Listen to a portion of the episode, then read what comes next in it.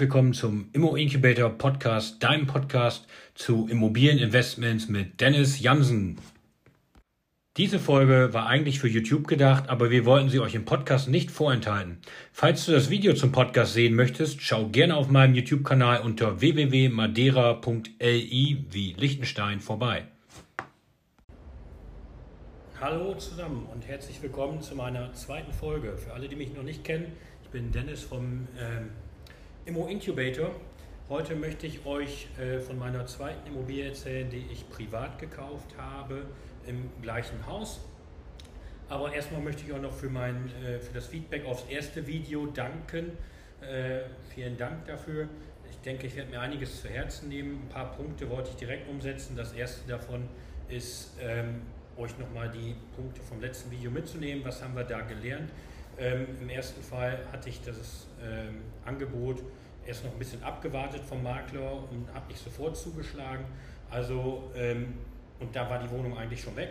Das heißt also, wenn es wirklich ein gutes Angebot ist vom Makler, dann am besten direkt zuschlagen und nicht noch am Preis verhandeln wollen, weil ansonsten ist jemand anders schneller. Heutzutage haben wir leider immer noch in Deutschland zumindest einen ähm, Verkäufermarkt bei den Immobilien. Das heißt, der Makler oder der Verkäufer können sich in der Regel die Käufer aussuchen. Als zweites, als Anfänger wirklich keinen Notarvertrag unterschreiben, wenn man nicht eine Finanzierungszusage hat. Sonst kann das wirklich in die Hose gehen.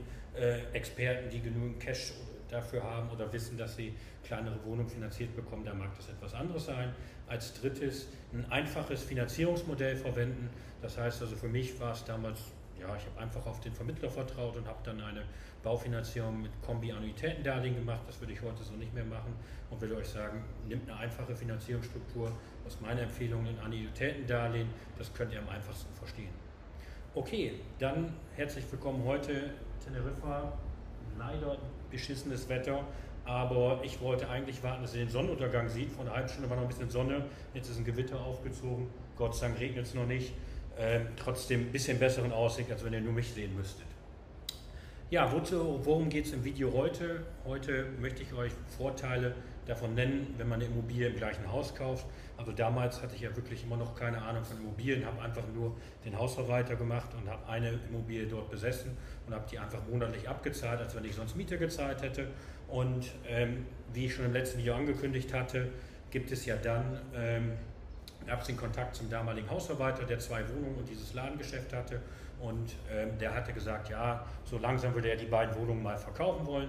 Dann habe ich mir beide Wohnungen anschauen können und habe dann gesagt, okay, für die obere habt ihr damals, glaube ich, gesagt, wollte er irgendwie irgendwas um 110.000 haben. Die war genauso groß wie die unten, hatte einen Balkon, habe ich aber gesagt, nee, ist für Studenten nicht so wichtig. Ich wollte gerne einen Studenten vermieten, habe gesagt, die untere Wohnung habe ich damals für 92.000 Euro gekauft. Habe gesagt, ja, die interessiert mich mehr. Ich glaube, 94 wollte er haben, dann haben wir uns auf 92 so geeinigt. Und ich hatte natürlich die, die Vorteile zu der Zeit zumindest, dass, es nicht on-market war, sondern ich kannte ihn privat und er hatte das noch nicht an irgendeinen Makler gegeben und ich konnte mir einfach eine Wohnung aus und habe gesagt, komm, die könnte ich mir vorstellen, die könnte ich renovieren, weil sie zum günstigen Preis war und hinterher an Studenten vermieten. Das heißt, diese Wohnung war früher eine Werkstatt, die war also im ersten Stock dieses Hauses und war für dieses Ladengeschäft, was im Erdgeschoss gab, das war früher ein Möbelgeschäft und dort hatte man eine Werkstatt im ersten Stock, wo man dann kleine Sachen erledigen konnte und wo die Angestellten quasi eine Werkstatt hatten mit einer kleinen Küche und so einem kleinen Badezimmer dabei. Ja, was habe ich als nächstes zu erzählen? Der Kontakt kam natürlich, weil ich den Hausverwalter kannte. Und ähm, ich denke, wichtige Punkte sind, die man immer in Betracht ziehen sollte. Man sollte versuchen, Kontakt, wenn man ein Haus mit mehreren Wohnungen hat, wo man eine Wohnung besitzt, guten Kontakt zu den Miteigentümern pflegen und auch vielleicht schon mal bei der Eigentümerversammlung sagen, dass man interessiert ist, Objekte zu kaufen. So können die, wenn die irgendwann verkaufen wollen, können die auf einen zurückkommen, aber später mehr dazu. Also jetzt vielleicht erst zu der Wohnung. Ähm, ja, ich hatte die Wohnung besichtigt, äh, wirklich eine alte Küche drin, da war wirklich nichts mehr mit anzufangen. Ich glaube, die war aus den 70ern. Das Haus ist, glaube ich, 67 gebaut gewesen. Äh, fast genauso als vermutlich die Küche gewesen. Das Badezimmer sah ähnlich alt aus und äh, es waren fast überall Fliesen, sodass man da auf jeden Fall was machen musste. Aber ich wusste, mein Vater ist handwerklich begabt und er hat gesagt, er würde mir dabei helfen, das zu renovieren. ja, muss ganz ehrlich sein, er ist handwerklich mehr begabt als ich und äh, im Endeffekt hat er zu 80 Prozent die Renovierung alleine gemacht. Das heißt, er ist immer den ganzen Tag da gewesen, hat dann 2014, glaube ich, vier Wochen lang das Ganze renoviert und ich habe abends nach der Arbeit dann noch ein bisschen mitgeholfen. Aber dafür hatten wir dann hinterher komplett neues Laminat überall drin. Wir haben die Wände einmal komplett neu gemacht. Wir haben einen Durchbruch zugemacht, einen Durchbruch reingemacht. So hatten wir dann ein Zimmer mit ca. 23 Quadratmetern, ein anderes Zimmer mit 23 Quadratmetern und eins, was leider nur 10 Quadratmeter groß war, aber wo sich dann trotzdem noch jemand für gefunden hat. Dann haben wir die Küche aus meiner Wohnung runtergebaut. Ich habe mir eine neuere Küche da reingetan. Wichtig war aber für mich, dass es trotzdem einen Herd mit Ceranfett gab, Kühlschrank, Gefrierschrank und auch ähm, eine Spülmaschine, sodass die Studenten dort voll ausgestattet waren. Und so konnte ich dann, ich glaube, das war dann so von, von sagen wir März bis April und dann bin ich irgendwann im Mai 2014 in die Vermietung gegangen, habe das auch selbst inseriert und habe dann ruckzuck Studenten dafür gefunden, die dann damals dort eingezogen sind und ähm, ja, war dann happy und habe dann aber für mich bei der Finanzierung gesagt, komm, äh, diesmal alleine, weil ich war ja nicht mehr in der Probezeit, das heißt, ich konnte bei der Deutschen Bank wieder eine Finanzierung bekommen. Die war dann vom Zinssatz ähnlich, ich glaube damals 3,25 Prozent bei einer 100 Prozent Finanzierung. Da ich ja vom äh, Verkäufer direkt gekauft habe, hatte ich keinen Makler, brauchte also nur ungefähr 7 Prozent Eigenkapital mitbringen. Das waren damals also irgendwas bei ja, 6.500 Euro. Das war für mich gut und ich glaube, für die Renovierung habe ich insgesamt vielleicht nochmal 4.000 bezahlt, wirklich weil fast alles mein Vater selber gemacht hat. Wir haben noch eine neue Duschkabine besorgt, eine neue Toilette, ein neues Waschbecken. Und ähm, ja, zu dem damaligen Zeitpunkt haben wir die Fliesen über äh, lackiert. Das würde ich heute wahrscheinlich auch nicht mehr so machen. Aber damals haben wir das mal ausprobieren wollen und haben gesagt, wenn es dann gar nicht geht, dann würden, äh, würden, sie, würden wir sie danach neu machen. Mein Vater hat sie ein paar Mal überlackiert, sodass da jetzt weißer Lack drauf kam. Und ja, für eine Studentenvermietung ging es. Aber ich denke, wenn die Wohnung das nächste Mal irgendwie dran ist in den nächsten drei, vier Jahren, dann sollten da auch mal neue Fliesen dran. Ähm, was gibt es weiter zu erzählen? 100% Finanzierung, damals weiterhin noch nicht viel Ahnung von, von Tilgung oder ähm, Laufzeit gehabt, also im Endeffekt aus meiner Sicht zwei Fehler nochmal gemacht. Einerseits ähm, Zinsfestbindung wieder auf zehn Jahre genommen und auch eine höhere Tilgung. Das heißt, also ich habe einfach für mich selber gerechnet, unwissend wie ich war, gut, ungefähr 650 Miete kann ich einnehmen, habe ich gedacht. Dann zahle ich halt auch 650 ab. Ich habe dann noch keine Steuern oder ähnliches bei äh, gerechnet, habe einfach gesagt, wenn ich die Miete kriege und das abzahlen kann, ist doch eine super Sache und habe also eine, eine, Rate von 650 Euro da gemacht, sodass die ganze Wohnung irgendwo nach 13, 14 Jahren abbezahlt sein sollte, je nachdem, was man dann natürlich nach 10 Jahren macht, wenn die, ähm, wenn die, Zinsen aus, äh, die Zinsbindung ausläuft. Ähm, weiter habe ich mich natürlich im Nachhinein geärgert, dass die Wohnung, also ich hatte nur die eine gekauft, habe ich die andere, die war mit zum damaligen Zeitpunkt zu teuer, aber wenn ich das heute überdenke, wäre das natürlich ein super Preis gewesen und ich hätte gleich die zweite mitnehmen sollen.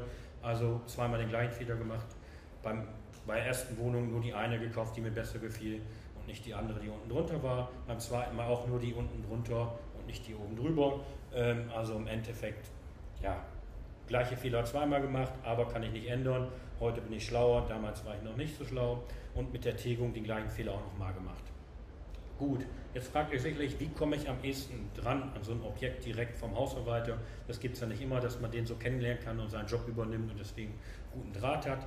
Also aus meiner Empfehlung heraus, habt ihr mit Sicherheit vielleicht auch schon mal woanders gehört, ist, wenn ihr in einer neuen Eigentümergemeinschaft seid, auf jeden Fall zur Eigentümerversammlung gehen und dort einen netten Kontakt mit den anderen Eigentümern pflegen und nicht sagen, hey, ich will jetzt unbedingt deine Wohnung kaufen, das kommt vielleicht nicht zu direkt, aber ihr könntet natürlich sagen, hey, wenn Sie irgendwann darüber nachdenken, Ihre Wohnung mal zu verkaufen, sei es nach zehn Jahren, weil Sie dann vielleicht steuerfrei verkaufen können, ähm, unter bestimmten Voraussetzungen, oder weil Sie sagen, okay, ich bin jetzt etwas zu alt, ich möchte lieber von dem Geld noch ein bisschen in den Urlaub fahren und gut leben können, dann äh, denken Sie bitte an mich, hier haben Sie eine Visitenkarte äh, und mit der Telefonnummer, E-Mail-Adresse drauf und wenn Sie mal verkaufen wollen, dann melden Sie sich doch bitte mal mir. Ein anderer Weg ist ähm, die, die Hausverwaltung. Unter bestimmten Voraussetzungen ist die Hausverwaltung verpflichtet, ähm, unter Einhaltung der Datenschutzverordnung äh, euch die anderen Eigentümer die Adressen von denen mitzuteilen. Das heißt, wenn es eine große Eigentümergemeinschaft ist, wo vielleicht nicht alle dorthin kommen, dann müssen die euch zumindest die Adresse mitteilen. Dann könntet ihr einen Brief aufsetzen und einen Brief an die ähm, anderen Eigentümer schreiben, den könnt ihr nett aufsetzen, dass ihr euch nett vorstellt und sagt, hey, euch gefällt das Haus so gut und deswegen hättet ihr gerne eine Wohnung mehr in dem Haus oder vielleicht noch eine und wenn sie dann irgendwann verkaufen wollen, sollen sie doch gerne auf euch zurückkommen. Ja, das wären die zwei Punkte, wie ihr Leute kennenlernen könnt. Ähm, ja, darüber hinaus würde ich sagen, ähm, ist es so, dass ich damals noch einen Fehler gemacht habe, den ich euch nicht vorhin lassen wollte. Also Fehler aus meiner Sicht. Ich habe damals an jeweils drei Studenten oder sagen wir Mieter einzeln vermietet. Das heißt, ich habe mit jedem einen einzelnen Mietvertrag gemacht und habe gesagt, äh, Badezimmer, Flur und ähm, Küche sind gemeinschaftlich zu nutzen. Und ansonsten hat jeder für seinen eigenen, ähm, was soll ich sagen, für sein eigenes Zimmer einen eigenen Mietvertrag gehabt. Das war natürlich einfach, als ich noch vor Ort war. Ähm, und dann konnte ich halt die Mietverträge updaten, sobald ein neuer Mieter gekommen ist. Heutzutage würde ich lieber einen Mietvertrag machen für alle drei und äh, würde dann sagen, okay, wenn ihr jemanden neuen braucht, dann müsst ihr jemanden neuen selber suchen, weil so ist es immer ein bisschen schwierig aus meiner Sicht, dass man jemanden passenden findet. Äh, inzwischen, es hat da jetzt keine großen Probleme gegeben bei mir, aber ich glaube, äh, inzwischen wäre es für mich einfacher, einfach zu sagen, okay, ihr kümmert dann euch um die Mietersuche selber. Das heißt also, wenn man alle in einem Mietvertrag hat, dann können sie alle nur gemeinschaftlich kündigen und das wollen ja meistens nicht, meistens verlassen meiner WG nicht alle auf einmal äh, die Wohnung, sondern meistens nur eine oder zwei und dann können die sich selber jemand neuen suchen, weil die wollen natürlich, dass jemand in der Wohnung wohnt, mit dem sie sich gut verstehen und wo sie dann auch gut zusammen miteinander leben können. Das heißt also, da habe ich die besten Erfahrungen gemacht, wenn die Mieter sich das selber suchen und so hat man dann selber gar nicht viel damit zu tun, sondern man prüft hinterher die Bonität der vorgeschlagenen Kandidaten und äh, dann, dann hat es keine Probleme. So, schaut, jetzt seht ihr doch noch ein bisschen Sonnenuntergang, gar nicht so schlecht, ihr müsst mich nicht immer sehen, ich stelle mich hier so ein bisschen an die Seite und erzähle euch noch den guten Rest vom Video. Ich schaue mal kurz auf meine Notizen und ähm, ja, noch so ein paar, paar, Tipps bei der Renovierung ist natürlich immer gut, wenn ihr jemanden habt, der, der etwas machen kann. Vielen Dank nochmal an meinen Vater da, ohne den hätte ich das damals mit Sicherheit so nicht gekauft, weil ich mir die Renovierung alleine nicht zugetraut hätte und ansonsten wäre es wahrscheinlich zu teuer geworden. Ähm, und auch vielen Dank an meinen Schwager, der dann immer äh, fleißig beim, ich sag mal, beim Fliesenlegen oder bei Verputzarbeiten mitgeholfen hat. Vielen Dank auch dafür. Und ich hoffe, ich habe jetzt niemanden vergessen. Aber wenn du dir ein Team zusammenstellen kannst mit Handwerkern oder mit Freunden und Bekannten, dann kann man damit sicher eine Menge Geld sparen und dann auch eine lukrative Wohnung finden. Ähm, weitere Punkte sind, ich habe damals gedacht, okay, es geht ja nur um die Kaltmiete, weil das ist das, was ich als Vermieter bekomme. Ähm, dann habe ich aber schon damals umgedacht und habe gesagt, okay, eigentlich interessiert ja den Studenten nur, was er hinterher warm zahlt, das heißt mit Gas, mit Nebenkosten und so weiter und so fort. Das heißt also, ich habe versucht, die Kosten gering zu halten in meiner Funktion als Hausverwalter, wie ich schon beim letzten Mal gesagt habe, durch einen günstigen Gasanbieter, durch niedrige Nebenkosten, weil den Mieter interessiert ja nur, was er am Ende hinterher an den Vermieter gesamt zahlt. Und da habe ich zum Beispiel einen weiteren Tipp, was mir damals, es ist nicht viel, aber es macht den cool hinterher, wenn man mehrere Wohnungen hat, lohnt sich das schon. Äh, ein Kabelanschluss hat damals irgendwie 10, 15, vielleicht 20 Euro gekostet. Die genauen Werte weiß ich nicht mehr. Und dann haben wir gesagt, komm, wir haben noch eine Satellitenschüssel nach außen angebracht und haben Kabel verlegt. Und so hatten wir, weil vorher auch gar kein Kabelanschluss in jedem Zimmer war, sondern nur in einem Zimmer, haben wir noch in jedes Zimmer äh, ein Kabel, äh, ein Satellitenkabel gelegt. So konnte dann also in jedem Zimmer ein Subreceiver angeschlossen werden, ohne monatliche Kosten. Und diese 20 Euro, die das gekostet hätte, die konnte man dann ja quasi mit in die Kaltmiete integrieren, weil den Mieter nur interessiert, wenn er 250 für sein Zimmer zahlt, interessiert ihn nicht, ob davon 10 für die Satellitenschüsse inkludiert sind als Kaltmiete oder ob es dann 10 Euro ähm, ähm, für den Kabelanschluss sind.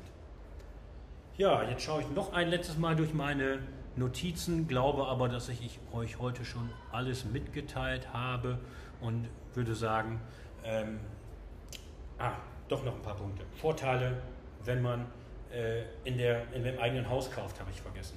Das heißt natürlich einerseits gerade schon erwähnt, äh, wenn man die Leute kennt, das heißt, es sind Miteigentümer, es geht nicht über den Makler, spart man sich die zurzeit noch, äh, beziehungsweise im alten Jahr noch äh, in Niedersachsen übliche 5,95% Maklergebühr inklusive Mehrwertsteuer oder im neuen Jahr wird sie sich hälftig geteilt. Da habe ich schon Angebote gesehen mit 3% plus Mehrwertsteuer.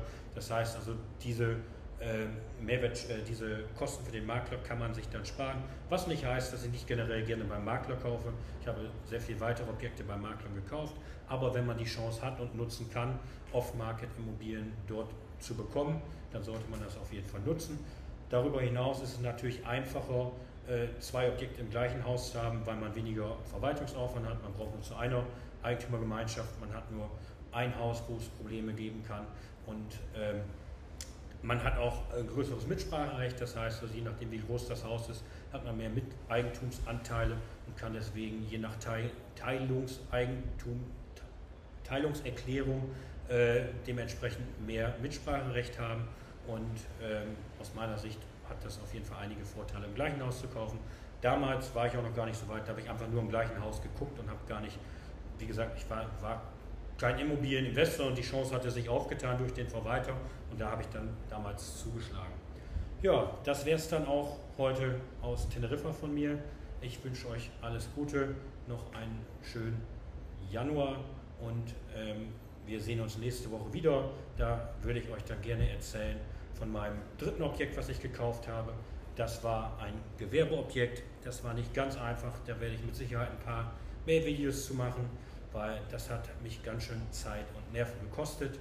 Und da gibt es eine ganze Menge Sachen, die ich heute anders machen würde und wo ich euch von meinen Fehlern erzählen kann, ähm, was man da besser machen kann. Alles Gute und bis bald. Das war dein Immo Incubator Podcast, dein Podcast für Immobilieninvestments mit Dennis Jansen.